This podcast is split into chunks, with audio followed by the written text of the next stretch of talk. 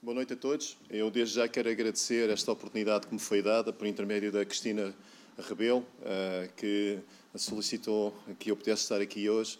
Foi um convite endereçado pelo pastor João e hoje estou aqui com o espírito aberto, querendo partilhar algo que Deus tem colocado no meu coração. E eu costumo dizer que nós devemos falar aquilo que o nosso coração está cheio. E esta noite eu quero partilhar alguma coisa que tem afetado a minha vida nestes últimos dois anos e meio, mais precisamente neste último ano e meio. É algo que Deus tem colocado no meu coração, é algo que eu tenho vivido, é algo que eu tenho presenciado. E, portanto, é nesta perspectiva que eu hoje quero vos deixar uma palavra que seja para edificar, seja para exortar, seja para levantar as vossas vidas e seja, acima de tudo, uma palavra que vos ajude a crescer em maturidade em relação a Cristo Jesus. Então, o tema que eu hoje trago aqui a vocês tem a ver com graça não desejada. Recupere a sua vida. Então, esta noite eu quero introduzir um tema sobre algo que Deus tem colocado no meu coração, que é a graça não desejada, tendo como subtema Recupera a tua vida. Começamos então este tema lendo o livro de Mateus, capítulo 11, deixando aqui alguns pontos para que vocês mais tarde meditem na vossa casa. Aliás, este é um tema que tem mais três mensagens associadas que, se eu puder um dia mais tarde poder partilhar a igreja, terei todo o gosto. Em Mateus capítulo 11, a partir do 25, versículo 28 a 30, está escrito: Vinde a mim, todos estão cansados e oprimidos, e eu vos aliviarei. Tomai sobre vós o meu jugo e aprendei de mim, que sou manso e humilde de coração, e encontrareis descanso para as vossas almas, porque o meu jugo é suave e o meu fardo é leve. Eu quero-vos falar um pouco acerca da expressão eu vos aliviarei. Sabe, no original hebraico, o termo usado não é eu vos aliviarei, mas sim recuperarei a vossa vida. Então, desta forma, nós podemos ler o, primeiro versículo desta passagem desta forma: Vinde a mim, todos os tais cansados e oprimidos, e eu recuperarei a vossa vida.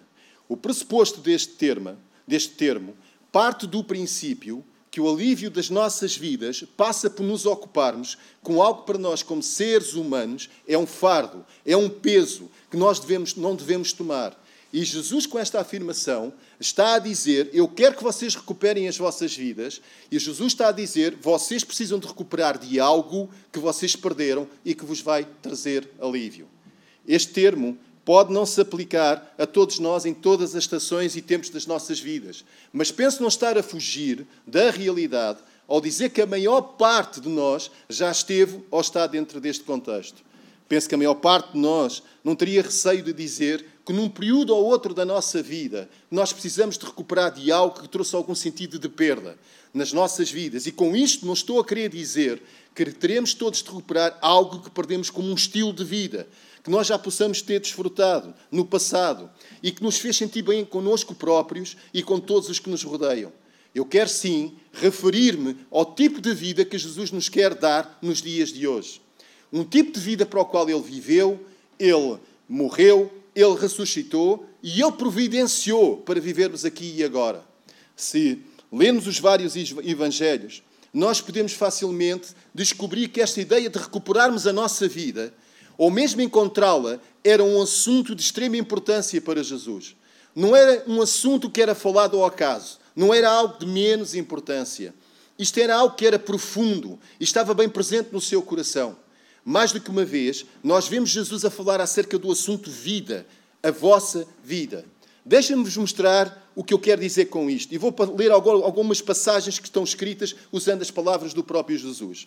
Em Mateus capítulo 6, versículo 25, está escrito: Por isso vos digo, não andeis cuidadosos quanto à vossa vida, pelo que haveis de comer, ou pelo que haveis de beber, nem quanto ao vosso corpo, pelo que haveis de vestir.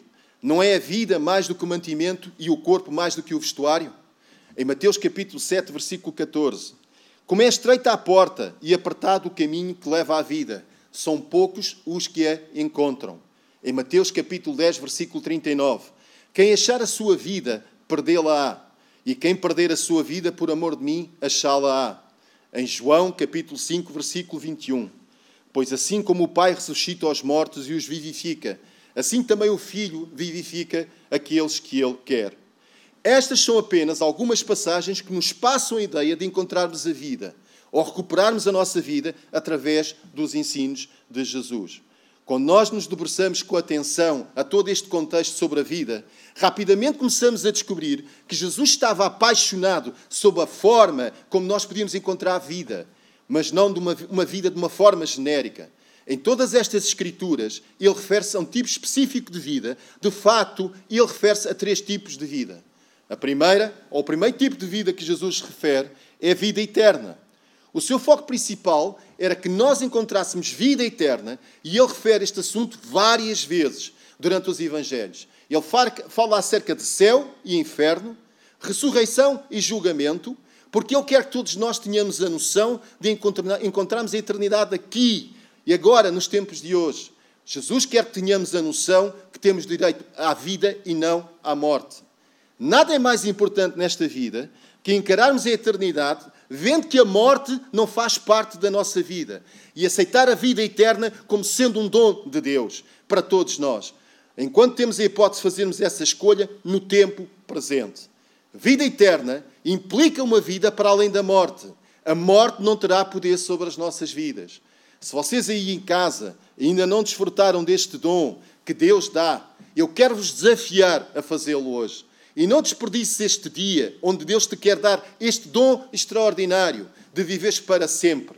Porque este foi o plano original de Deus. Toda a humanidade, não só para este tempo presente, mas também para todo o sempre. O tipo de vida mais importante é aquele que se estende para além de um sepulcro num cemitério. Eu volto a repetir. A repetir. O tipo de vida mais importante é aquele que se estende para além do sepulcro num cemitério. Em João capítulo 5, versículo 24, na verdade, na verdade vos digo, quem ouve a minha palavra e crê naquele que me enviou, tem a vida eterna e não entrará em condenação, mas passou da morte para a vida. E deixem-me dar aqui um leve testemunho de alguma coisa que eu presenciei e que trouxe esta palavra à realidade nos dias de hoje. Todos nós nos recordamos daquilo que tem passado o nosso irmão Carlos. E nestes últimos tempos, nós sabemos que ele foi hospitalizado com Covid e, passado alguns dias, apanhou uma bactéria, hospitalar. E posso dizer que este versículo teve muita noção daquilo que aconteceu na sua vida. Eu fui convidado, a partir de um determinado dia, a ir ao hospital ter com a sua família, porque convidaram esta família a, a ir despedir-se do nosso irmão. Porque provavelmente, de acordo com o relatório médico, é que este irmão iria falecer, ou iria de alguma forma entrar em termos de, de, do seu próprio corpo, de uma falência de órgãos. E lembro quando cheguei ao hospital na altura que eu cheguei, já a família tinha subido e tive que esperar cerca de 20 minutos. E quando eles desceram, a, meu, a, a família em si estava constrangida, estava a chorar, estava com, havia um ar pesado, havia um ar de sofrimento. E a sua esposa disse-me, Lito, eu não consegui olhar para ele. Eu tive que sair daquele quarto do hospital. Eu não consegui suportar aquele peso que estava ali. O meu marido estava ali, mas é como se não estivesse. E eu lembro-me que eu olhei para eles e disse, Deus aquilo que tu tens falado comigo acerca do irmão Carlos, quando eu oro por ele, quando a igreja ora por ele, é que este homem irá viver. E este relatório que eles estão a trazer de lá de cima daquela enfermaria, do Covidário, não tem nada a ver com aquilo que tu tens falado comigo. Eu lembro-me, inclusive, que num dia anterior, nós tinha, eu tinha estado a orar com outra pessoa, no meu próprio carro, em que nós proclamamos vida sobre a vida do, do nosso irmão Carlos. E então subi ao terceiro piso e pedi para falar com o médico de serviço. E quando o médico de serviço chegou, perguntou quem é que eu era. Eu, eu, eu, mostrei que eu era amigo do Carlos, ou informei o médico que eu era amigo do Carlos. E o, uh, o que o médico me disse foi: Ok, tudo bem, o que é que o senhor está aqui a fazer? E eu disse: Olha, eu vim porque sou amigo dele, você chamou a família para se despedir dele e eu gostaria de perceber qual era o quadro clínico que ele está a apresentar. E então o médico referiu e disse na altura que foi, foi que o quadro dele era muito grave. Ou seja, a bactéria hospitalar tinha não só apanhado os seus pulmões, mas tinha descido e já estava alojado no rim. E o que eles estavam a prever é que, num prazo máximo de 8 a 24 horas, esta bactéria se iria alojar num outro rim e o nosso irmão iria apanhar uma septicemia. Ou seja, todos os órgãos do seu próprio corpo iriam estar em falência. E eu lembro quando olhei para aquele médico, eu disse: Sou doutor, não me leva mal, mas o que é que vocês pretendem fazer? E ele disse: aquele homem está em sofrimento. Só não está em sofrimento porque ele neste momento está em coma. Mas eu quero lhe dizer que este homem só está neste momento ligado à vida porque nós temos uma máquina ligada ao seu corpo. E na altura eu virei para aquele médico e aquilo que eu lhe disse foi precisamente isto: Sou doutor, você tem fé? E o médico olhou para mim com uma cara de como é que eu ia dizer, que parecia que estava surpreendido com esta pergunta que eu tinha feito. E eu voltei a repetir, Senhor Doutor, eu volto a repetir, você é uma pessoa que tem fé em Deus?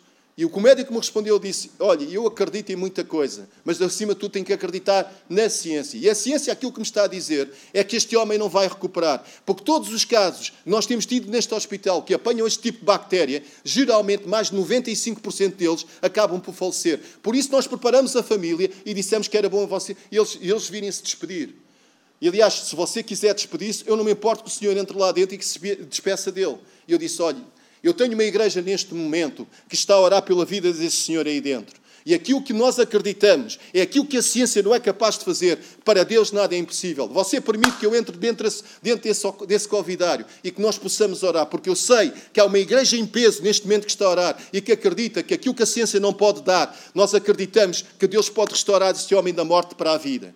E o médico ficou surpreendido. A cara dele foi: Ok, se você quer ir, você entre.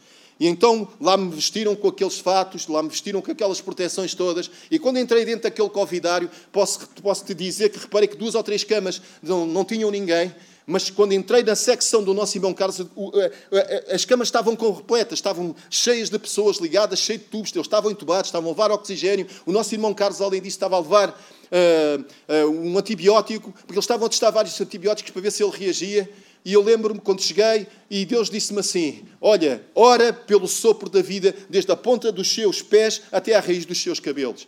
Estavam ali duas ou três pessoas a assistirem. Eu peguei na palavra de Deus, na Bíblia, e comecei a ler alguns versículos, e um dos quais foi este. E uma das coisas que eu reparei, que foi algo extraordinário, é que parecia que havia uma sombra que estava a correr sobre o corpo do nosso irmão Carlos, que começava nos seus pés e ia até à sua cabeça. Parecia um skater. E depois aquela sombra voltava para baixo, e voltava para cima, voltava para baixo e voltava para cima. E às tantas Deus diz-me para eu começar a ler outra vez alguns versículos ao pé do ouvido dele. E à medida que eu ia lendo alguns versículos que tinha a ver com o sopro da vida, com a vida de Deus, com a ressurreição de Deus, eu começo a olhar para os olhos do nosso irmão e eu comecei a ver o nosso irmão com os olhos a tremelicar, a mexer. E Deus disse-me que aquilo que está a acontecer é para que o meu nome seja exaltado, o meu nome seja glorificado. E vai haver um testemunho grande aqui neste hospital de que eu sou capaz e eu sou o Deus que, que existe e que é ainda hoje atua e opera no meio de, desta ciência, daquilo que os homens pensam que são capazes de fazer. Deus é capaz do impossível. Nós temos um Deus acima de todas as nossas possibilidades, a nossa força, do nosso, daquilo que nós muitas vezes, como seres humanos, pensamos que somos capazes de fazer tudo. Deus foi capaz de fazer aquilo que a ciência não pode fazer. E a notícia que eu tenho para vos dar é que o nosso irmão, ainda esta semana, está à espera de alta. Já anda, já come, já respira por ele próprio. De alguma forma, Deus restaurou todo o seu corpo. Ele ainda tem um processo, algum, talvez longo, pela, pelo, pelo caminho, mas nós acreditamos na restauração total. Esta palavra tornou-se uma realidade na sua vida. O segundo tipo de vida em que Jesus está focado é que encontremos vida abundante.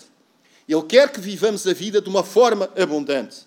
Durante os Evangelhos, ele foca-se em curar os doentes, libertar as pessoas da escravidão, de espíritos malignos e enfermidades da alma. Fala mesmo acerca de situações práticas, como vencer o medo, preocupações sobre falta de perdão, porque todas estas coisas podem diminuir a nossa qualidade de vida.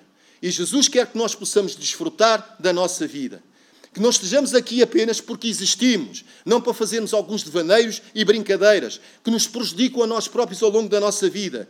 Ele quer que nós floresçamos e que nós demos fruto. Ele quer que desfrutemos de tudo aquilo que Ele providenciou para nós e quer que vivamos de uma forma abundante. Ele quer que vivamos sem medos e de forma generosa e de forma expansiva e tudo isto afeta a nossa qualidade de vida. Ele demonstra ao longo dos Evangelhos de como podemos melhorar a nossa própria qualidade de vida. Podemos fazê-lo ao servirmos o nosso próximo, encorajando outros, ao ministrarmos a vida de Deus em nós. De facto, Jesus fala sobre visitar os, os, doentes, alimentar os pobres, visitar quem está preso, cuidar dos marginalizados, orar por aqueles que estão oprimidos. Todas estas coisas são ditas de uma forma intencional, para que todos nós nos debrucemos acerca de melhorarmos a qualidade de vida de todos aqueles que nos rodeiam. Porque ao fazermos isto, estamos a viver e a, desfrutar, e a desfrutar da vida de Deus em nós. Temos muitas vezes o sentido de que vida abundante tem a ver com Deus trazer até nós tudo o que nós necessitamos para suprir apenas as nossas necessidades, quando no fundo Ele nos ensina que esta vida abundante tem a ver com o suprimento das necessidades dos nossos próximos, colocar os outros acima de nós mesmos. E quando nós fazemos isto desta forma desinteressada, Ele próprio cuida de nós. Em João 10,10 10 está escrito: Ele diz: O ladrão não vem senão a roubar, a matar e a destruir. E eu vim para que tenham vida e a tenham com abundância. Então Ele quer que nós tenhamos vida eterna. Primeiro, que Ele, Ele quer que nós tenhamos vida eterna. E segundo, também que tenhamos vida abundante. Em terceiro, o terceiro tipo de vida que Jesus quer que desfrutamos é que nós consigamos viver da originalidade de quem somos, para atingirmos o nosso propósito único enquanto vivemos presencialmente na Terra. E este é o ponto principal que eu me quero debruçar aqui hoje. Porque este é o ponto que muitas vezes mais nós negligenciamos na nossa vida. Se já estás na igreja há algum tempo, de certeza que já ouviste falar acerca de uma chamada de Deus, que já recebeste uma chamada de Deus em relação ao propósito que Ele traçou para a tua vida. Este ponto é essencial para recuperarmos o nosso propósito individual e único da nossa vida. O que é que significa recuperar a tua vida? A tua vida individual foi apenas para tu experimentares, para tu viveres, e é uma vida que foi projetada por Deus apenas para ti. Para falar um pouco acerca disto, eu tenho que falar de um tipo muito específico de graça que está sobre a tua vida. É o tipo de graça que se apodera de ti de forma divina e de forma muito pessoal. Em 1 Coríntios capítulo 15, versículo 10, o apóstolo Paulo fala acerca deste tipo de graça. Mas pela graça de Deus eu sou o que sou. E a sua graça para comigo não foi vã. Antes trabalhei muito mais do que todos eles. Todavia não eu, mas a graça de Deus que está comigo. Há pessoas que quando Deus traz, há pessoas que pensam que quando Deus traz sobre nós este apoderamento, nós podemos ficar sentados no sofá sem fazer nada. Ou nós estamos à espera que seja Ele a fazer tudo sozinho. E nós não nos levantamos sequer para o ver operar.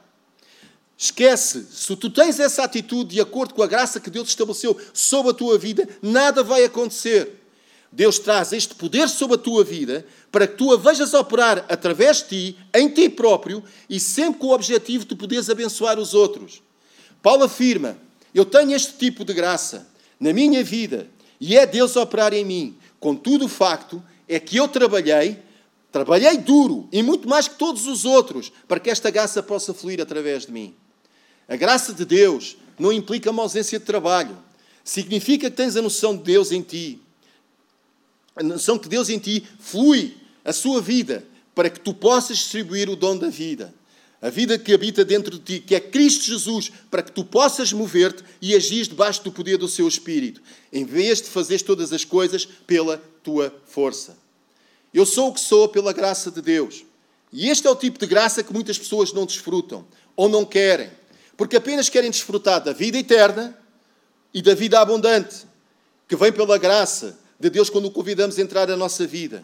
Nós estamos rotinados a ouvir que graça é um favor imerecido, e é o, é um poder ilimitado, e é também, que graça é aquilo que cobre as nossas culpas, que cobre o nosso pecado e vergonha, mas também este tipo de graça que está disponível para todos é uma capacitação divina que se apodera de nós para sermos aquilo que Deus traçou para nós sermos nele. E todos, mas todos, temos acesso a este tipo de graça. Há uma graça sobre a tua vida com a qual tu devias estar a viver. A tua própria vida, que devias viver de acordo com o que Deus estabeleceu para ti. Cada um de nós tem uma graça específica sobre a sua vida. A tua graça não é a minha graça. A graça sobre a tua vida é específica, é única para ti e para mais ninguém. E tu és aquilo que és pela graça de Deus. Deixem-me dar-vos alguns exemplos.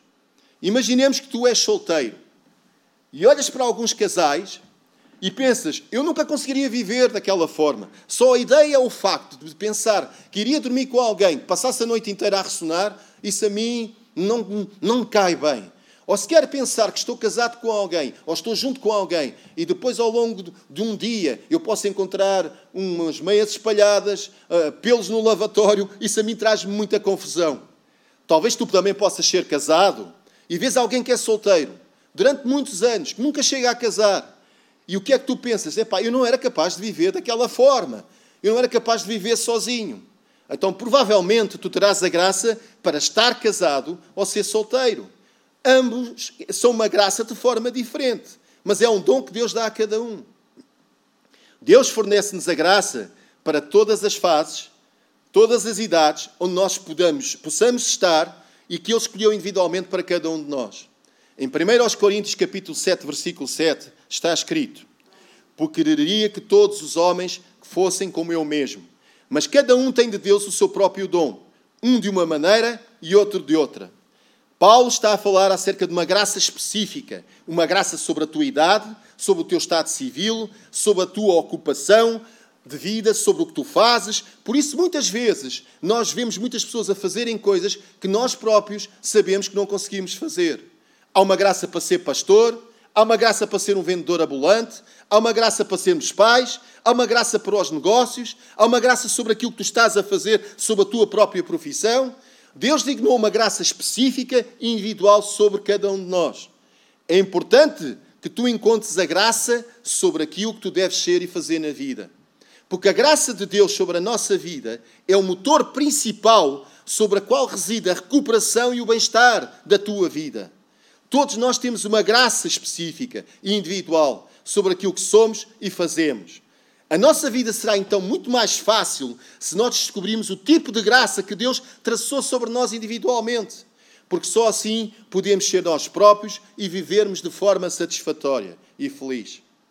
Tu tens de ser tu. Tu não podes ser igual ao outro. Deixa os outros serem como são. Em 1 Coríntios capítulo 3, versículo 10, está escrito: Segundo a graça que Deus, de Deus que me foi dada, pus eu como sábio arquiteto o fundamento e outro edifica sobre ele. Mas veja cada um como edifica sobre ele. Arquitetos, construtores, edificadores, pioneiros. Paulo e Jesus eram este tipo de pessoas. A verdade é que todos nós estamos a construir qualquer coisa na nossa vida. Mas Paulo chama a atenção sobre cada um de nós deve construir, sobre o fundamento que é Cristo Jesus em nós próprios. Por outras palavras, todos nós temos uma graça única para estabelecer sob um fundamento, onde nós nos devemos mover de acordo com ela. Tenho então algumas perguntas para vos deixar hoje. Por que é que nós frustramos a graça de Deus quando nós tentamos ser algo ou alguém para além daquilo que nós somos? Por que é que nós frustramos a graça de Deus em nós quando nós nos comparamos uns aos outros? Por que é que nós frustramos a graça de Deus quando julgamos a forma como os outros vivem as suas vidas? Quando nós não temos acesso à graça que está sobre as suas vidas? Há alguns fatores que diminuem a nossa qualidade de vida. Todos nós somos receptores desta graça. E há coisas que bloqueiam o fluir da graça de Deus sobre as nossas, sobre as nossas vidas. Eu quero enumerar três esta noite. São três tipos de bloqueio sobre a graça de Deus vir sobre a nossa vida. Tu talvez estejas-me a ouvir hoje e não consegues mover-te na, tua, na graça que Deus colocou sobre a tua vida. Porque estás a tentar ser igual ao outro, ou estás a comparar-te com alguém, ou estás a julgar os outros pelo estilo de vida que eles têm? O que é que isto tem a ver contigo? Tem tudo a ver. Tu estás tão concentrado a olhar para, ver, olhar para aquilo que te rodeia que estás a bloquear a recepção da graça sobre a tua vida. Deixa-me então falar sobre estes três bloqueadores de graça e como nós nos podemos pôr a jeito de recuperarmos realmente a nossa vida, movendo-nos em resposta, à, em resposta à multiforme graça de Deus, que superabunda sobre a nossa vida de forma única e individual. Primeiro, não podes viver uma vida plena ao tentar ser outra pessoa. Tu não podes viver a tua própria vida se tentas imitar a forma como outra pessoa vive a sua vida.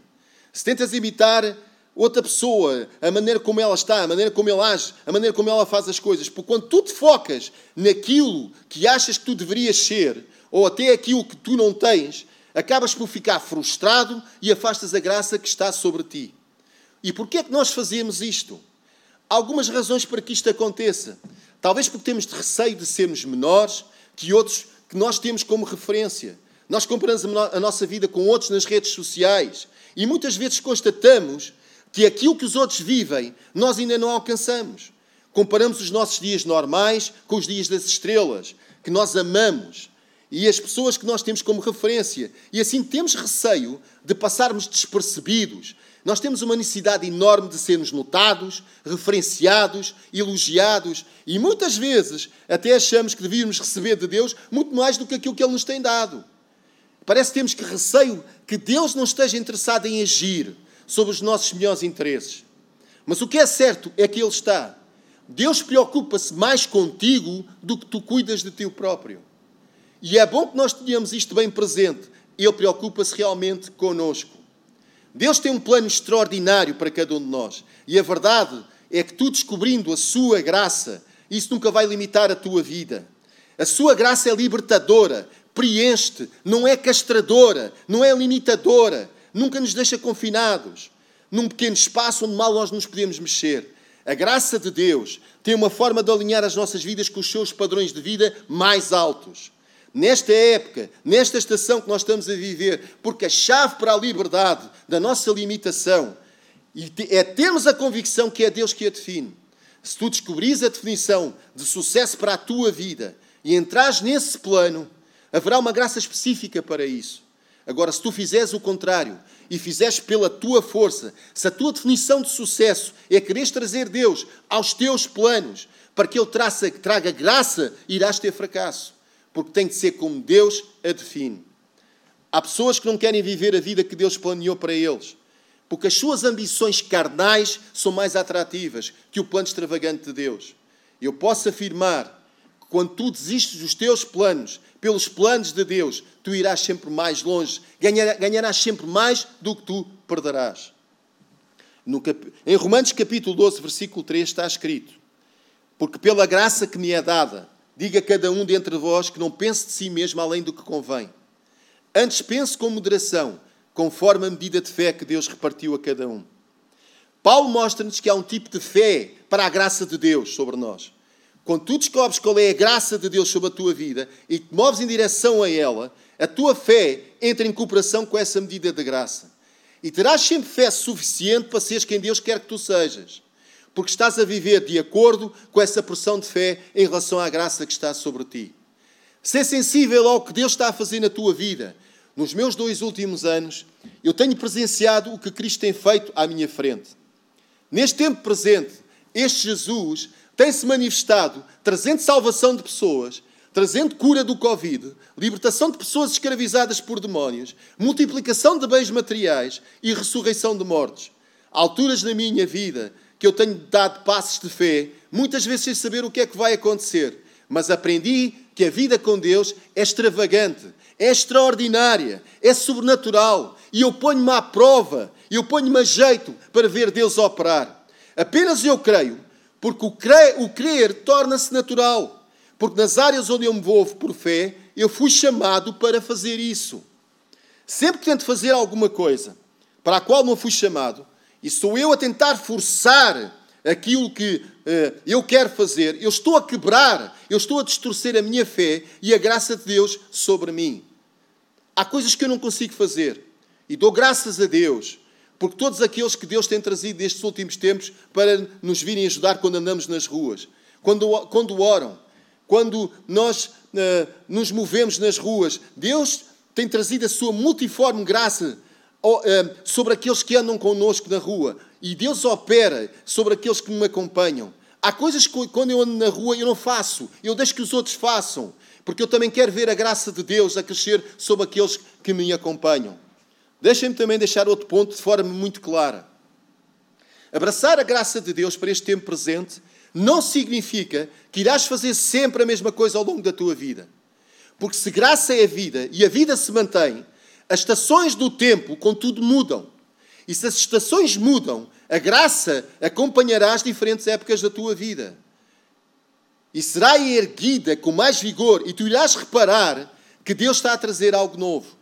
Há pessoas que têm receio de se comprometer com alguma coisa. Se eu não conseguir desempenhar bem as minhas funções neste trabalho, é melhor eu ir à procura de outro. Eu estou comprometido com esta igreja, mas se calhar tenho outra cena que está a acontecer noutra igreja.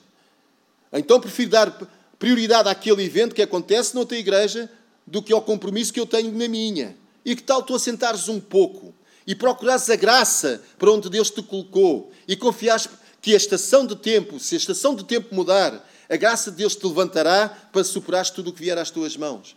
Hoje em dia nós corremos riscos nas igrejas de criar uma geração que apenas busca e procura eventos. Quando o evento principal na vida de todos nós é aquele em que nós fechamos a porta do nosso quarto, em que nós nos pomos de joelhos, em que nós nos encontramos todos os dias com o nosso Criador. Mas como é que eu sei se vive debaixo desta graça? Ou mesmo se ele está presente naquilo que estou a fazer? É fácil. As coisas que funcionam na tua vida, se de repente deixam de funcionar, é um indicador que deves parar. Tu deves te mover. Ou estás num período de transição. Precisas de algum tempo para tu testares estas situações. Ou até a ti mesmo. Porque sem te aperceberes, podes estar a criar a ti próprio alguma resistência espiritual à mudança. Precisas ter a noção daquilo que estás a fazer, ou encontrar uma maneira diferente de fazeres o que fazes, ou simplesmente render-te ao plano de Deus sobre a tua vida e se por algum motivo as coisas continuam a não funcionar, é porque provavelmente a graça sobre o que fazias já não está lá.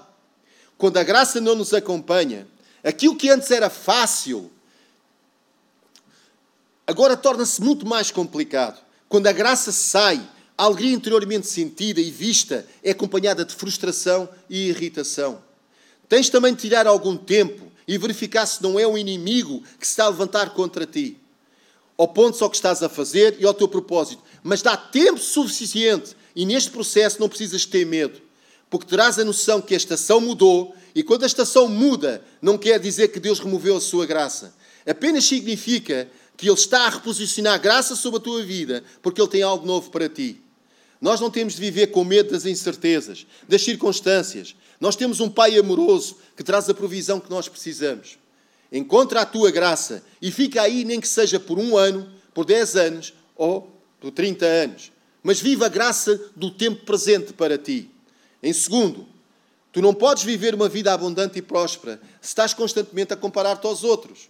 O maior inimigo da graça é a comparação. Se tu comparas a tua vida com a dos outros, Tu podes correr o risco de achar que és o expoente máximo da criação. Ou então podes achar-te o mais miserável em comparação quando crias um modelo que queres atingir.